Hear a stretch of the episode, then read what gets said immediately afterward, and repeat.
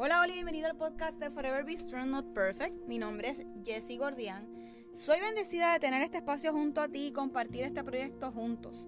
¿De dónde sale este nombre? Pues el Señor se presentó a mi vida a darme un aviso que fuera fuerte y valiente hace unos años atrás. Y meses después recibí una sorpresa inesperada.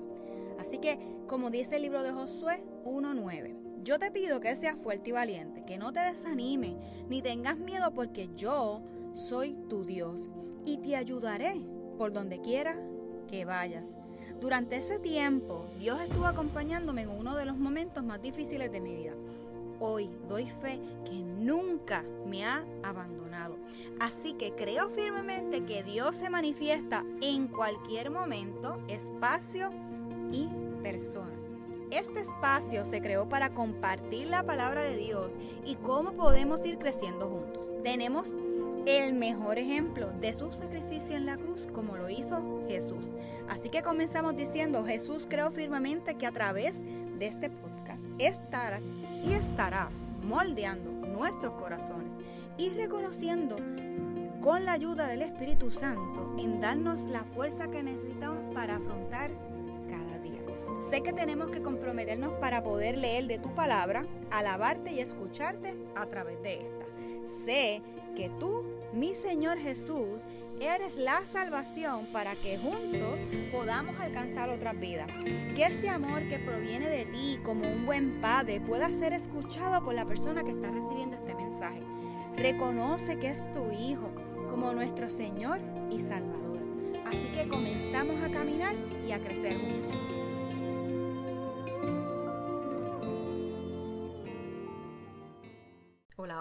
Espero que estén bien. Así que hoy quiero compartir y hacerte la siguiente pregunta. ¿Estás limpio o sucio? ¿Te gustan las cosas limpias o sucias?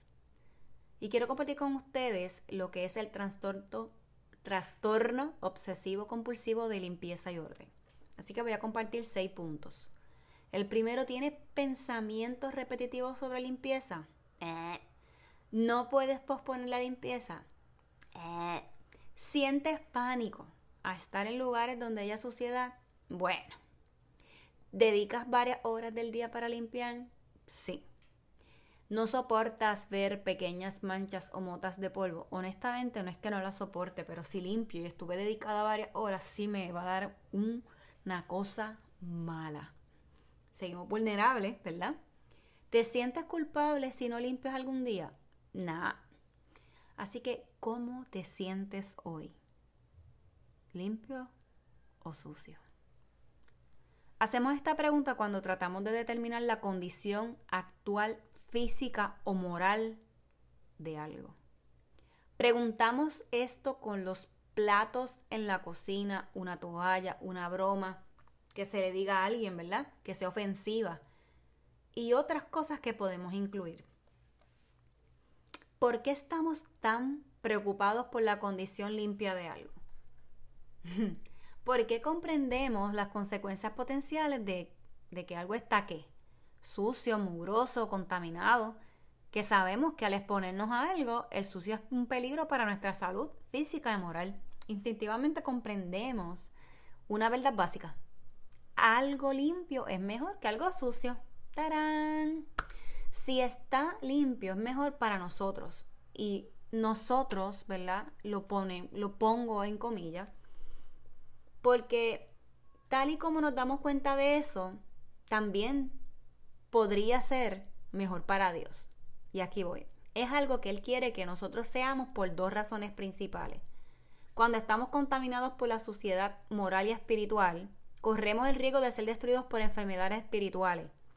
Esa suciedad en nuestra alma nos hace vulnerables a toda clase de virus, infecciones espirituales y eso nos roba nuestra salud espiritual y el propósito que Dios tiene para nosotros. El otro es, cuando somos contaminados por la suciedad moral y espiritual, Dios no puede, Dios no puede usarnos para ayudar y bendecir a otros.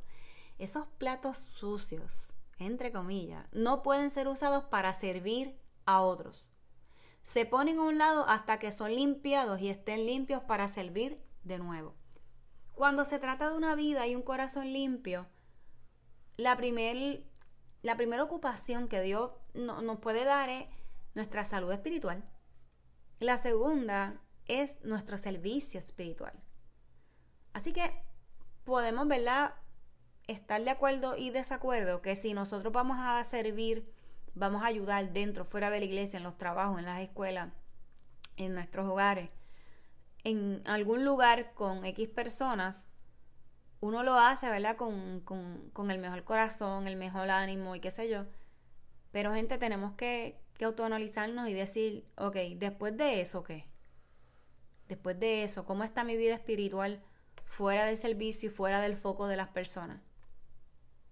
¿Cómo estamos cuando, ¿verdad? Pretendemos algo que nos aleja completamente de lo que Dios quiere para nosotros en nuestra intimidad con Él, en esa limpieza que Él quiera con Él.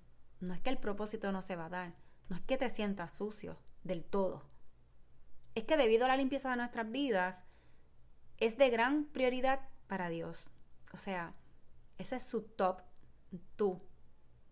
El limpiarnos y mantenernos espiritualmente debe ser una prioridad para cada uno de nosotros. ¿Por qué? Porque como les expliqué, nosotros debemos de tomar mejores decisiones diariamente, a, aprender qué vamos a, a, tomar primero, qué vamos a hacer después, qué cosas en nosotros podemos identificar que son sucias, qué cosas nosotros podemos identificar que son buenas y limpias. Porque vamos a ser honestos. Normalmente es bien fácil, ¿verdad? Cuando nosotros podemos sacar los trapos sucios y ser de crítica, entre comillas, constructiva, para nosotros o para otros. Pero al momento de decir cosas buenas nos da mucho trabajo.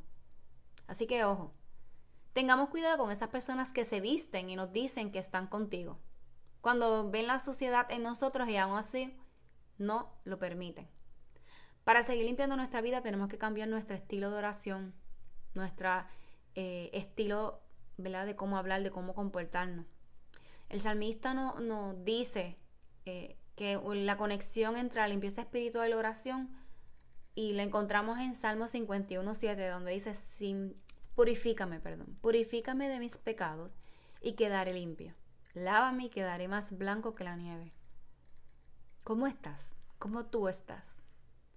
Así que crea en mí, oh Dios, un corazón limpio y renueva un espíritu fiel dentro de mí. Así que límpialo. Aquí te está diciendo, que nos autoevaluemos, que estemos conscientes de las cosas que hacemos, que Él nos vuelve a limpiar, que nos volvemos a volver a levantar y que confiemos en Él una y otra vez. En Salmos 19, 14 encontramos que las palabras de mi boca y la meditación de mi corazón sean de tu agrado, oh Señor, mi roca y mi redentor.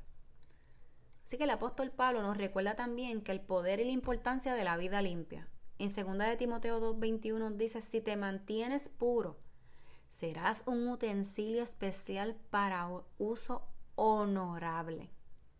Tu vida será limpia y estarás listo para que el maestro te use en toda buena obra.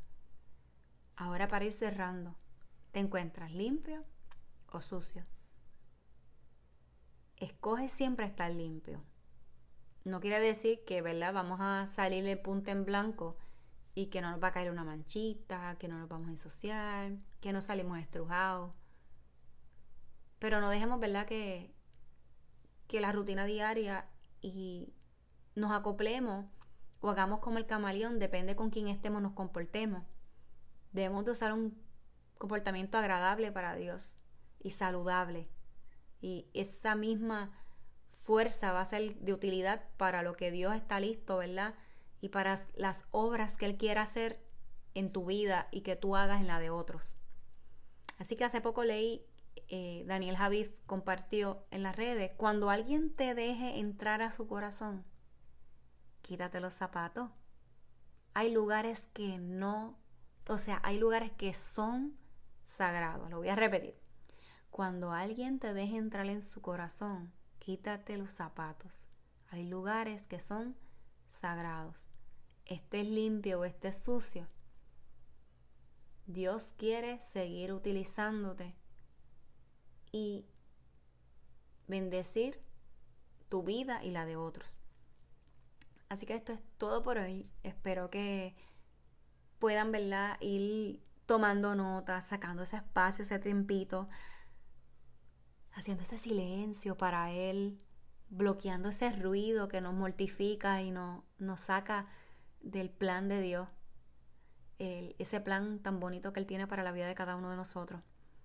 Así que vamos a ir orando y vamos a decirle al Señor que por favor que, que tome control de nuestro pensamiento, tome control de nuestro corazón, tome control de nuestro espíritu, para que nosotros podamos mantenernos limpios, que Él pueda trabajar en nosotros, que nos incomode cuando estemos sucios y, y que nos demos cuenta que vivir en Él y esa conexión con Él es mejor que estar solos, es mejor que, que ser eh, el mundo, eh, caer bien, que se rían contigo, es ser del corillo, es ser del grupo más in de tu trabajo, de la universidad, del vecindario, de la iglesia, de la familia.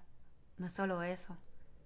Es genuinamente en tu corazón tener un comportamiento adecuado, no perfecto, adecuado, para nosotros ir acercándonos más, Señor, a lo que tú quieres para nosotros. Así que, Padre, te doy gracias por este día, este momento. Señor, te pido que bendigas la persona que está escuchando este mensaje en este momento y que pueda ir poniendo su vida en ti.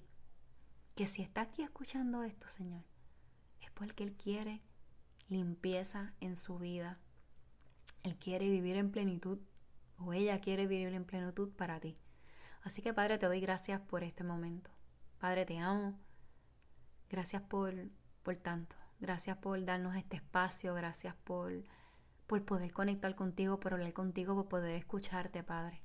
Gracias por cada uno de, las cosas que, podamos hacer y podamos regalarle a otros en, en este mes de diciembre, que recordemos que tenemos, que tengamos esperanza en ti, que recordemos que viniste para algo, que, que traíste gracia, que gracias a tu a tu sacrificio estamos hoy aquí. Y es algo que será repetitivo, será como decir lo mismo de una forma u otra. Pero Señor, gracias por esta oportunidad, gracias por las personas que se conectan y gracias por la bendición de cada uno de ellos. Señor, sigue trabajando, sigue limpiando las impurezas que cada uno de nosotros podamos tener y que recordemos como Pablo nos dijo, que si nos mantenemos puros, vamos a ser de un utensilio honorable para otro. Así que gracias Señor por esto, gracias a cada uno de ustedes que se conecta cada semana. Les envío un abrazo súper, súper, súper apretado y que tengan muchas, muchas bendiciones. Bye.